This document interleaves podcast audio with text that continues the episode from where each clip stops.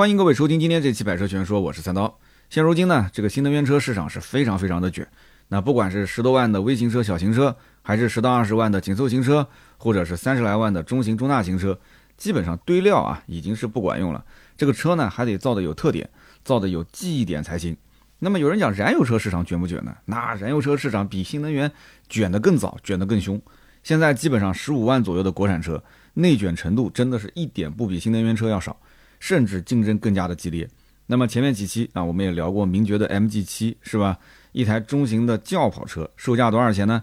十一点九八万起啊，最贵的才十六点九八万。这个车当时也是火了一把，但是现在呢，还没看到具体销量啊。等它哪天销量出来之后，咱们再好好聊一聊。虽然说呢，它在这个价位动力呢不是说最强的，空间也不是说最大的，但是起码这个车确实很有特点啊，算是。你能花很少很少的钱买到一台看上去还真的是那么回事的轿跑？你看他把这个轿跑车的几个要素基本上都已经集齐了嘛？溜背造型、无框车门、掀背尾门、运动排气、电动三段式尾翼啊，然后什么轮胎、刹车这些咱就不说了，都给你配齐了。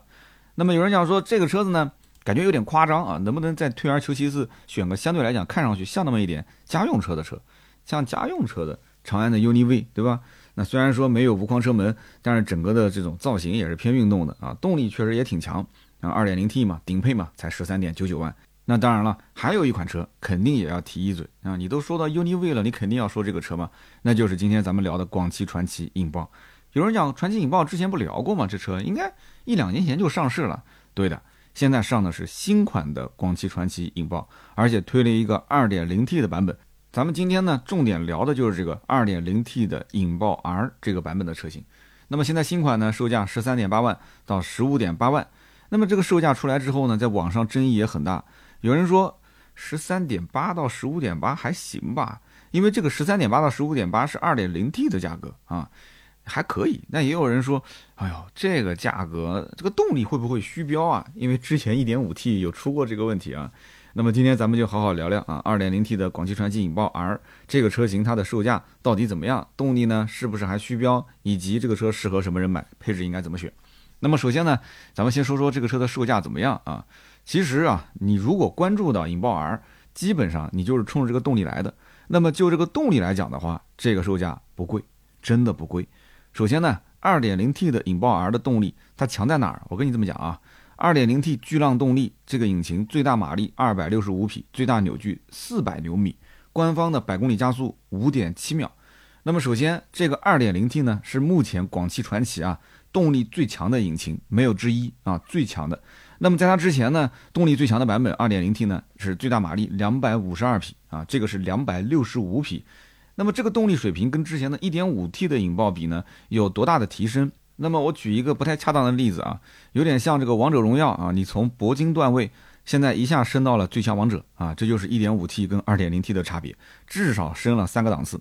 那么同时呢，你要是对比价格的话，其实价格差不多的车型，引爆 R 这个动力依然是很能打啊。比方说隔壁的吉利新锐，当年吉利新锐的 2.0T 直接对标的是合资车啊，当时说自己的动力已经很好了，190匹。你再看看现在的引爆 R。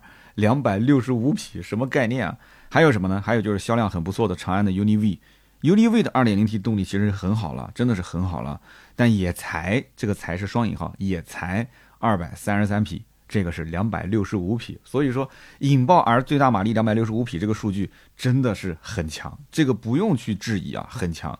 那么跟我们之前讲的那个名爵的 MG7 二点零 T 一样，那个也很强，但那个价格更高，是吧？那么其次呢，引爆 R 这个动力水平啊，你不要说放在三十万以内了，你就是放眼五十万以内，二点零 T 的发动机，可以讲比它强的也没有几个啊。想来想去，也就是咱们公司有的那几台 AMG 的三五四五系列，还有就是阿尔法罗密欧的 Junior 和 Stevie 啊这些。那么此外呢，很多高端的进口豪华的二点零 T 的动力水平，其实跟引爆 R 也是差不多的啊。比方说宝马的六三零 i。五十九点零九万起啊，老款的宝马七三零 Li 八十二万起，奥迪的 Q 七四五 T 六十三点二八万起，这些车放到一起啊，最大马力也就是两百六十五匹，而且有的最大扭矩还没上到四百牛米，所以理论上讲啊，你要是这么比的话，你也别觉得说哈这车什么充值了之类，这车肯定不会充到我的啊。就这种车型，说白了，你就拿这些数据正常横向这么一比，你就会发现豪华品牌六七十万的动力水平，在引爆 R 上面也就是卖个十三万八到十五万八，是吧？如果我是广汽传祺的销售，我这一段有没有说动你啊？啊，你手上如果真的捧了十五万过来买车，真的是个白菜价，兄弟。那么第二一个呢？它不仅账面数据不错，那么实测的成绩它也不虚。那我相信，关于这一次 2.0T 的引爆 R，网友最关心的点就是它的实测的成绩怎么样，是吧？你不要拿一个什么理论数据、什么升功率过来忽悠我啊！实际开起来弱鸡一个，是吧？之前的一点五 T 虽然讲官标是零百六点九五秒，但是实测啊，很多媒体测出来都是要超八秒。哎呀，超了八秒和六点九五秒这个差距很大，一个六秒俱乐部，一个八秒俱乐部，是吧？那明显虚标是有点严重的。但是二点零 T 的引爆 R，网上不管是媒体还是素人的测试成绩，那都还是不错的，百公里加速在五秒八左右，跟这个官方标的五秒七还真的是差不多。所以基本可以判断出这个引爆 R 的动力啊，水分很小啊。关键它这个价格一定不能脱离价格，它才卖十三万八到十五万八。啊，你只要咬咬牙，不要去买那个什么什么思域，是吧？什么昂克赛拉，啊，什么阿特兹，你转个身看这个车，你就知道了，这个价格真的实惠啊，对吧？你就是实测成绩放到三十万以下的燃油车里面，它都很能打，真的很能打。那么其次呢，这台车它其实已经有第一批提车的车主了，甚至还有车主直接把它弄上马力机，然后去测测它的轮上马力。结果测出来轮上马力二百二十匹左右，那这个数据真心是可以的啊！你如果就是经常看那些什么轮上马力测试，十几万的车啊，二百二十匹啊，所以综合来说，这个动力配这个价格的话，我觉得真的还算是便宜的。但是如果说你更在意说哇，我要的是空间，我要的是配置，我要的是实用性，那可能引爆 R 这个版本就不太适合你了啊，对你也没什么吸引力。那有人问说，这个动力好就算是性能车吗？呃，我觉得吧，你也不要对它有太多的偏见啊，应该是可以算，或者说肯定是可以算的。那么第一个呢，就是在我的理解当中，性能车为什么叫性能车？因为它比同价位的车型性能肯定是要强得多啊，这才算性能车。那要强多少呢？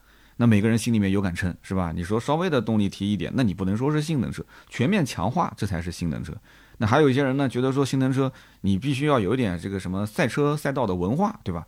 你没有历史，没有文化，咱也不认啊。那这个就另当别论。如果之前 1.5T 引爆只能算是动力稍微的强那么一点的买菜车，那么引爆 R 可以说整个的提升就很大。可以这么讲，引爆 R 的动力水平和比它贵很多的，比方讲领克零三加，还有像这个大众的高尔夫 GTI，它是在同一水平线上。这两台车，一个是中国第一台性能车，一个是钢炮鼻祖，是吧？那么你再看引爆 R 的实测成绩啊，比他们俩都要快。那么比真正的性能车还要快，你还说它不算性能车？来，你给我举几个例子，它为什么不算？啊，它为什么不算？那么第二个，性能车的定义，你不仅仅只能是加速快，是不是很多人这么认为？是吧？引爆 R 啊，除了零百加速快以外，它还有什么成绩可以拿出来炫的？还真有啊，它的赛道成绩，赛道圈速也很快。之前有人开过，在浙赛最快跑出一分五十一秒多，那么这个成绩已经是比领克零三加和高尔夫 GTI 的官方成绩要快上好几秒了。那么据说当天的胎压只有二点一八，而且只做了一两个飞行圈。如果真的是按照官方测试的标准去测引爆 R，那我估计还能再快一些。那么更重要的是什么呢？引爆 R 开放了发动机和变速箱的软件系统。那么这意味着什么？也就是说，今后啊，原厂的 ECU 和 TCU 它没有解锁，可以直接刷程序。所以它今后改装的潜力和可玩性也是值得期待啊！这也是很多人为什么愿意买的原因。这是一台性能车必备的。啊，你不要锁程序是吧？那么第三，厂家也是以性能车的态度和标准去造这个引爆 R。那你要知道，引爆 R 1.5T 在2021年8月份上的时候，那么 2.0T 的引爆 R 是上上个月才上市。所以说这中间隔了多久？整整晚了一年多啊，接近两年的时间。所以看得出来，其实广汽传祺，你往好了讲啊，往好了讲就是啊，为了引爆而上市啊，做足了功课，做足了准备。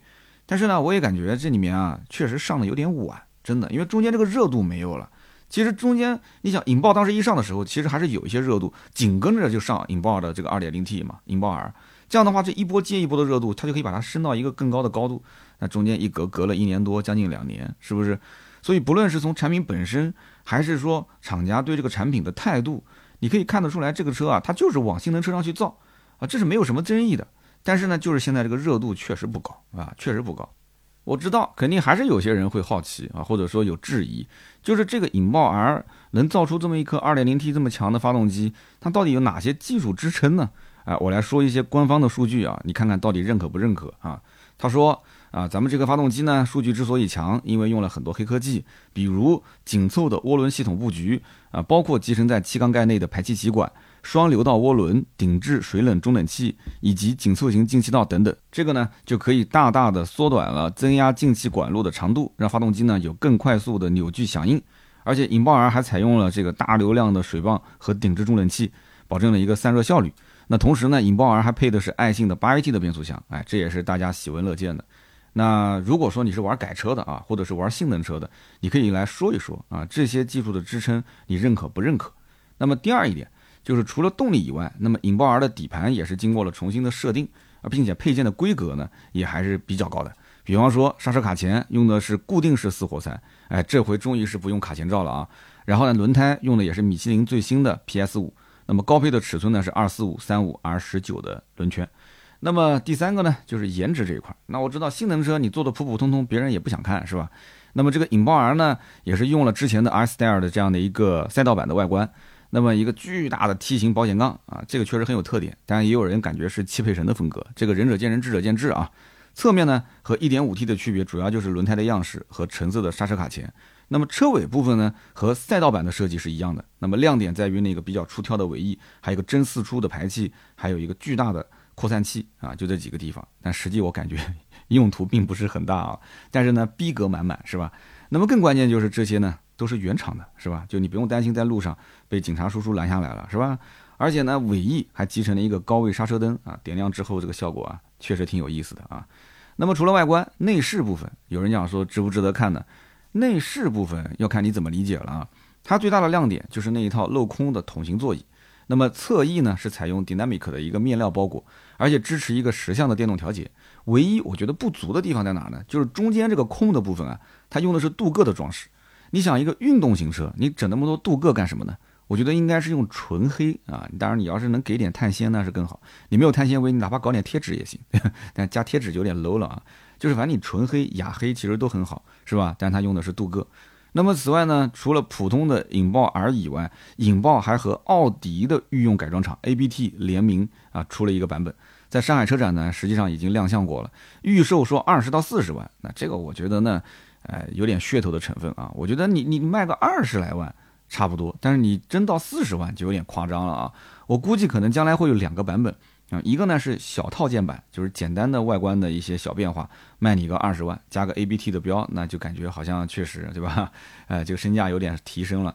那么还有一个是大套件版，大套件版的价格之所以贵呢，我觉得可能就是在用料方面，比方说真的给你用上了全碳纤的一个材质啊，是真碳材质啊，不是贴纸。那么卖你个三十来万啊，你说贵不贵呢？啊，比方说这个引擎盖给你用碳纤啊，啊，轮圈给你用锻造啊，啊，就给你用一些更贵的东西嘛。那么至于说 A B T 的联名版本定多少万，其实不重要啊，重要的是它真做出来的话，那整个的引爆的啊这种形象，对吧？这种高逼格，那给这个广汽呢能够立一个更好的人设。那么这样一来的话，再卖其他的车。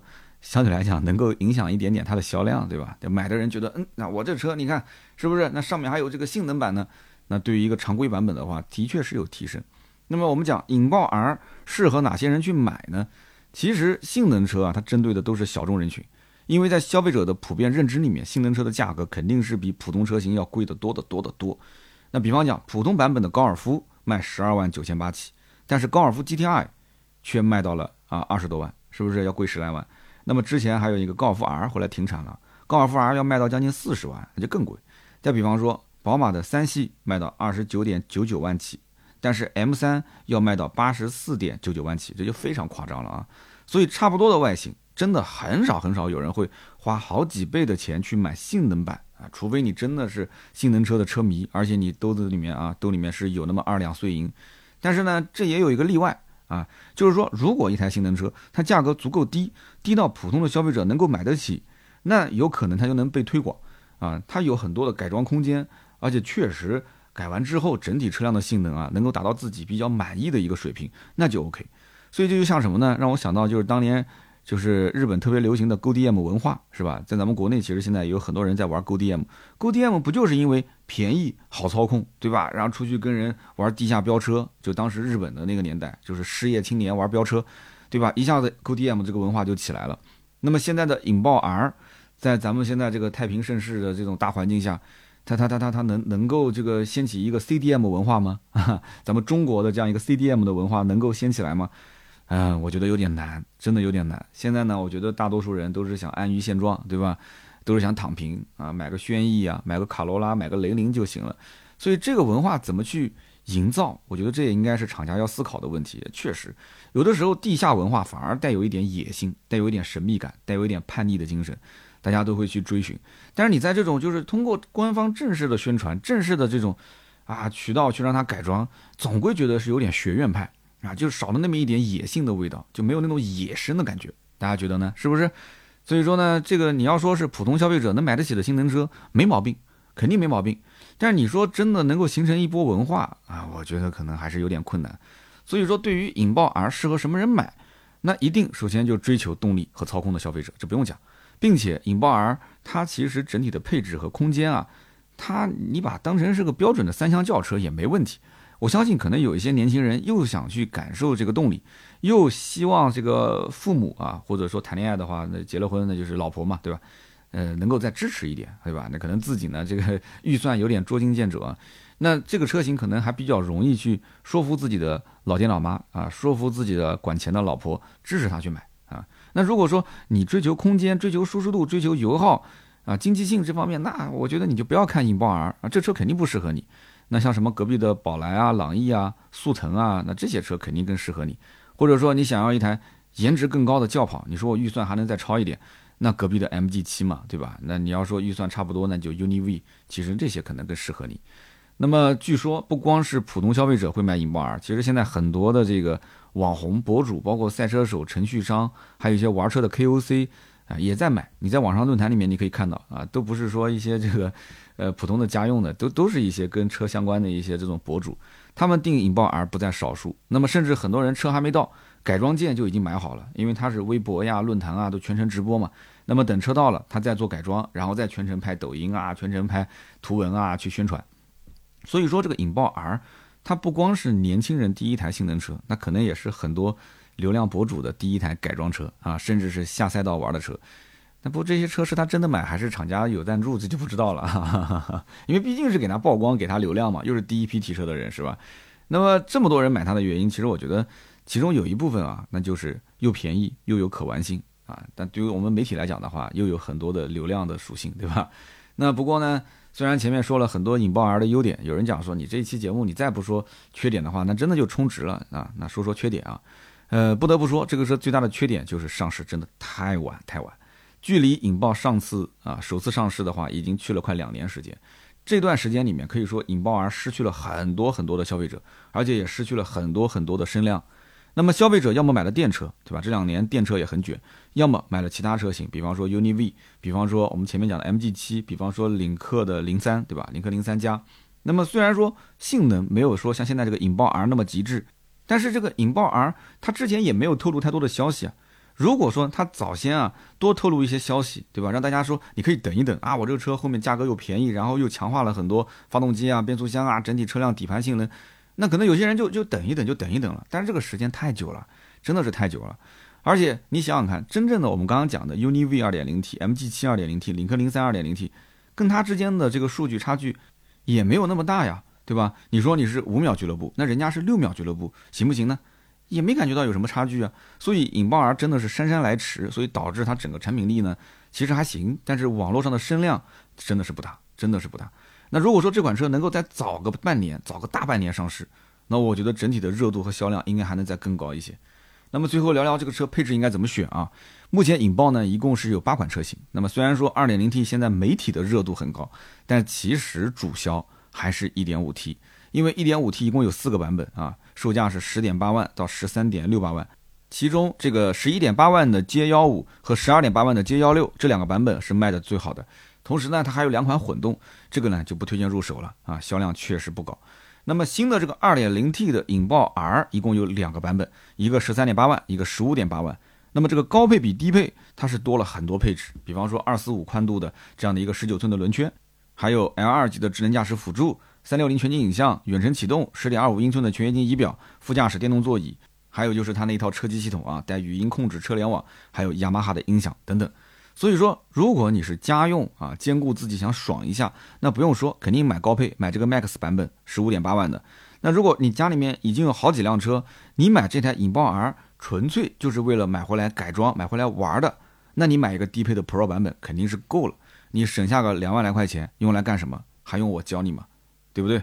那么以上呢，就是关于本期啊广汽传祺引爆 R 我的一些分享啊。时间虽然不是很长，但是我个人觉得啊。重点该讲的都已经讲了，但这个车子你要说还有什么缺点，那我就觉得就是整体的这个腔调。你要如果觉得是一个什么汽配城的风格，那咱也没什么好说的了，对吧？那只能讲怪就怪它挂的是个广汽传祺的表，对吧？它要是挂个大众的表，挂个奔驰的表，对吧？挂一个宝马的表，那你肯定觉得嗯真香真香，是吧？行啊，以上就是关于这个车的所有的分享。那么也希望大家呢有什么想法，可以在评论区跟我交流。那也是别忘了听到最后记得给我投月票。上期节目看到一条评论，让我心都碎了，说，嗯，你前面讲的那几款车我都不是很感兴趣，所以我想把我的月票投给你讲感兴趣的那一期。结果今天这期感兴趣，我发现月票过期了。这个月票是会过期的，我才发现啊，月票会过期的，兄弟们一定要多多投给我。而且还有一个听友也是提醒我说，三刀，我告诉你，如果能够完整的从节目一开始听到最后节目结束啊，其实会给你两张月票，就是听完就送两张月票。哎，是真的吗？他说这个月票其实还蛮好获得的，那这样的话，大家听完之后一定要顺手就把这两张月票投给我，感谢啊！月票对于我的节目曝光很重要，非常重要，感谢，非常感谢。好的，那么接下来呢，咱们就聊一聊身边事啊。那么今天这期身边事呢，聊一个在网上大家都看到的一个事件，很火，就是那个高铁上面小孩子踢椅背是吧？那么前面那个被踢的姑娘呢，呃，就站起来跟后面的人讲说，哎呀，你家孩子踢我椅背了，能不能让他不要踢？那因为那一段没有声音，所以我不知道他是什么样的语气跟对方去沟通的。那么对方的这个孩子的母亲呢，就一直跟他争执。那么争执的过程中呢，小孩的父亲呢，那那一段就有拍摄了嘛，就听到说有讲他是这个刮破亮啊，刮破亮。我想问问四川的朋友，这个刮破亮到底是一个口头禅，不算骂人，还是说算骂人呢？就是你像我们南京就是这样的，就两个人都很熟的话。呃，有的时候就就讲那种，对吧？就我我因为我节目有未成年人，所以我就不讲脏话了啊。就是两个人很熟嘛，就带两句就无所谓。但如果是跟个陌生人，要用南京人熟人之间打招呼的方式，那肯定打架，百分之百打架。所以我不知道这个“瓜婆娘”在四川话里面、成都话里面，它到底算不算是个骂人的话？反正我就听到这儿，我感觉那个女孩就有点不舒服了，然后就回口就是一会儿一个 SB，一会儿一个 SB 都在那边回。那小孩的这个母亲的那意思，为什么就是要一直跟他就是理论呢？他觉得就是对方吼自己家孩子了，对吧？你让他不踢就让他不踢，你不要吼我孩子嘛。但是因为没有听到前面他是怎么个吼法，我不是很清楚。那么后来呢，因为这个被踢的这个女生拿出手机拍摄，而且拍摄的过程中可能也是拍了他们家这个孩子了，所以对方的这个孩子母亲呢，就是情绪有些激动啊。然后呢，双方就冲突升级了嘛。然后小孩这个母亲也是。应该是推了一下，还是打了一下？因为当时被挡了一点，我没看清楚。然后这个女的也蛮厉害的，啪就是一巴掌就刷过去了。所以两边等于是互打了一下。那么最后呢，这个事情也是警方出了通告啊。通告上面怎么讲呢？就是，呃，各打五十大板，对吧？呃，被踢椅背的这个姑娘罚了两百块钱，然后小孩儿这个父母呢罚了五百块钱。那么这个事情呢，我看呢也是觉得总觉得哪边不对，但是因为我也不是学法律的，那我就想看看这这些大神是怎么评论的啊。这大神评论呢，有的也和稀泥啊，就是说，哎呀，这怎么怎么，啊，这个处罚呢，就是确实都是互殴啊。但是呢，我最后刷到了谁？刷到了那个很有名的，呃，法律博主，就是罗翔啊。罗翔老师态度还是蛮蛮明确的，蛮激烈的。罗翔说：“我不认可，我不认可互打五十大板。”他说：“正当防卫与互殴最大的区别是什么？前者是正对不正，后者是不正对不正。”那这个正不正这个东西，我我也说不上来，因为到最后其实场面有点混乱，因为这个姑娘确实也回嘴了嘛，哎，也在骂他，而且那个女生也不知道是推了还是打了之后，这女的也回手了嘛，所以你看我们普通老百姓，我们认为，那我如果说啊这件事情本来我是老老实实坐在车车上就在座位上，我被人踢了，我说哎你不要踢，那你甭管我语气怎么样对吧？我觉得你不踢这个事就了了，但是哎你你也没说让孩子不踢，或者说孩子确实那个时候被你吓到了没踢了，但是家长站出来了，说，哎，你什么意思？你什么态度？最后两个人态度就开始冲突，冲突之后就开始推打。那这件事情的起因是什么呢？对不对？谁是正，谁是不正？你你到最后的最后的时候，双方情绪都失控了，对吧？都互相骂骂嚷嚷的，然后推推搡搡的。那这个东西，对吧？你说，那你这个受害者你也是不正，那就是不正对不正，那我就和稀泥，对吧？两百的、五百的就这么罚。那你要说被踢的这个人是正啊，踢他的这个人，并且父母觉得说，哎，你吼我孩子的，你仍然这个父母还是不正。但是你被踢的这个人，对吧？一开始我没动手，但是我让你不要再发生这个事情了，我是正的。那就是正对不正，你再过来打我，那我就能还手。哎呀，这个事情我真的我不学法，我真不太懂。就我们节目当中有很多律师朋友，能不能聊一聊？有的时候啊，我我喜欢请这个律师朋友上我的节目，我就发现啊，我们这些律师朋友们，其实他们虽然手上精通法律，有法律这个工具，但他们不敢说话。他们说：“哎呀，这个我不太敢说啊，这个事情啊。”他说：“你如果从法律角度来讲的话，我可以给你阐述的清清楚楚。但是往往很多事情，你到了网上之后啊。”这个东西就言论不可控，就是到最后啊你你就对吧？就是大家这个舆论导向，有人带节奏之后，你就是再牛掰的律师，你就拿出再牛掰的这个法律的工具，你去跟人家讲，最后就是看声量，对吧？看哪个人的声量大。所以这个正当防卫不正当防卫，这年头还真搞不太懂这个事情，搞得我都有点困惑了。然后视频最后有一个东北的大哥站出来啊，非常勇敢的做了一个发言和总结，啊，他就认为小孩的父母是不对的。然后大哥的发言总结之后呢，哎，车厢内的这群众们还鼓起了掌，大家还鼓了掌，所以这个态度，你看群众的态度，大家其实已经看到了谁对谁不对。但是这件事情，你从法律这个从业者的角度去怎么解释？反正我在网上看的五花八门，什么都有啊。但是我看到有一句话还是蛮经典的，叫做“法律应该是让打人者不敢打人，而不是让被打者不敢还手”。你觉得是不是这么个道理呢？啊，今天就聊个短一点的身边事，大家可以讨论讨论啊。那么下面呢是关于上期节目的留言互动。上期节目呢，有人讲我的节目声音有点小啊，的确是这样的，实在是抱歉啊。因为呢，之前啊我在用这个录音笔录制的时候，因为离得近，所以就导致有喷麦的声音，就听感效果不太好。那么这次呢，我就有点有点紧张，有点慌，我就把这个录音笔放的稍微远了一点。结果呢，声音小了一点，就没有来得及调。那么今天我已经让我们的后期去调整了，把音量往上提一点，然后重新更新一下啊。那么后期如果大家再听就没什么问题了，实在抱歉，下次我会注意的啊。那么上期节目呢，我估计这个标题没起好，叫做“仰望 U 八一百万的价格定低了”。嗯，怎么说呢？就是大家其实一直默认我是一个比亚迪的小黑子嘛，所以看到这个标题，大家都默认我是在调侃，我是在讽刺。我是真的觉得定低了，兄弟们，你要把节目听完啊！因为我觉得这台车子本质上来讲，它其实就是个标杆，就是给它立形象的。你定一百零九点八跟定一百五十九点八没什么区别，所以我当时是这个意思。哇，评论区很多人还是说我，啊，说什么这个阴阳怪气的啊，说什么就以为你三刀口才好，绕了半天，你就是想骂比亚迪呗。我哪里想骂的？我那期节目都已经快差一点跪在地上舔了。所以这比亚迪的车真的，哎呀，有点犯冲，我不知道怎么回事。嗯，我我不聊了。反正这个比亚迪以后我再要再再聊，我真的是要好好慎重慎重考虑考虑了。就是仰望 U 八这车你不坐吧？确实大家都很关注，后台经常有人问三刀你聊两句，我真聊两句，讲讲我自己内心的想法呢，大家又开始要喷我，而且我把很多的技术指标都给你解释了，云辇的技术、易次方的技术。对吧？我还特意跟小谢讲，我说你把这几个技术展开来多写一点，然后呢，我再找点资料补充一下。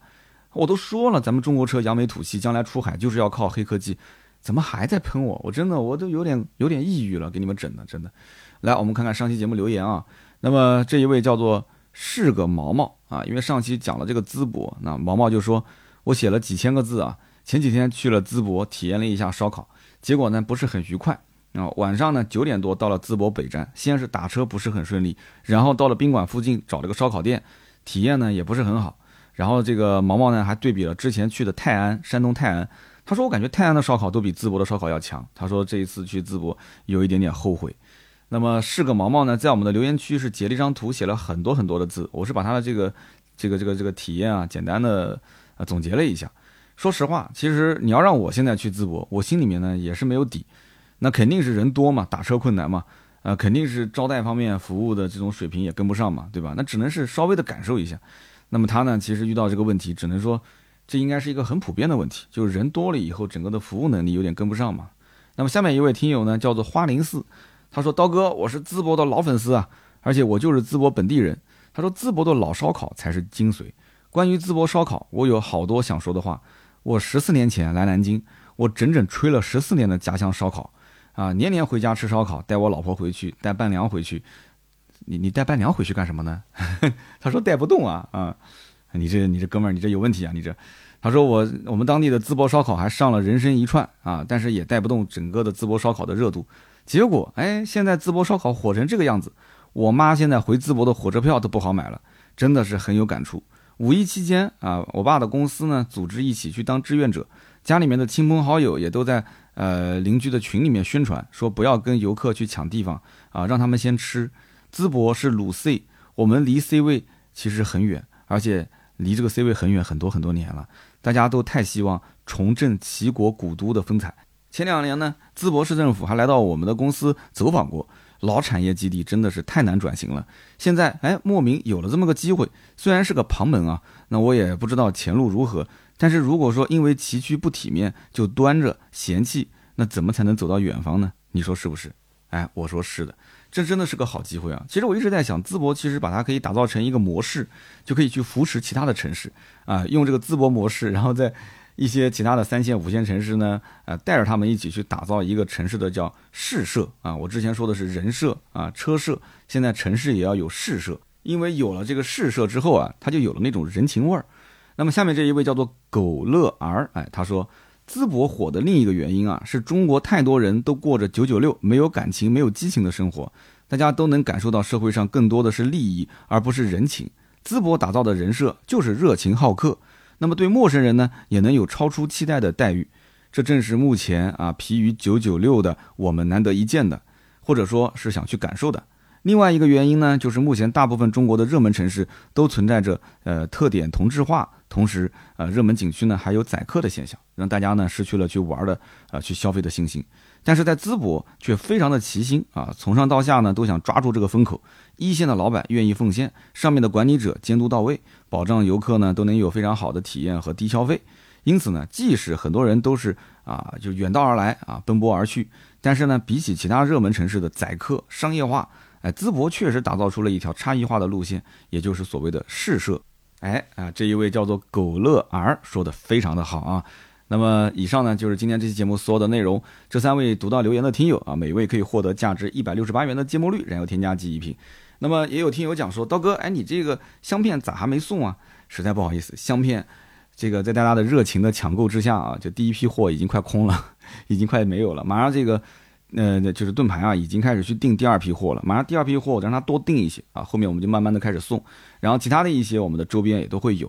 再次感谢大家对于我们小店的支持啊。我们的小店就在公众号“百车全说”上啊。如果说你加了我们公众号呢，上面有个二维码，你可以进到群里面，我们及时就可以保持联系。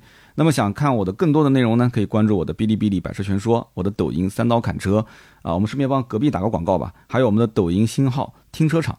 啊，停车场的两位兄弟的这个节目做的也是非常不错的啊，大家可以多多的关注。还有我的新浪微博“百车全说三刀”，大家都可以关注一下。那么好，今天这期节目呢就到这里，咱们周六接着聊，拜拜。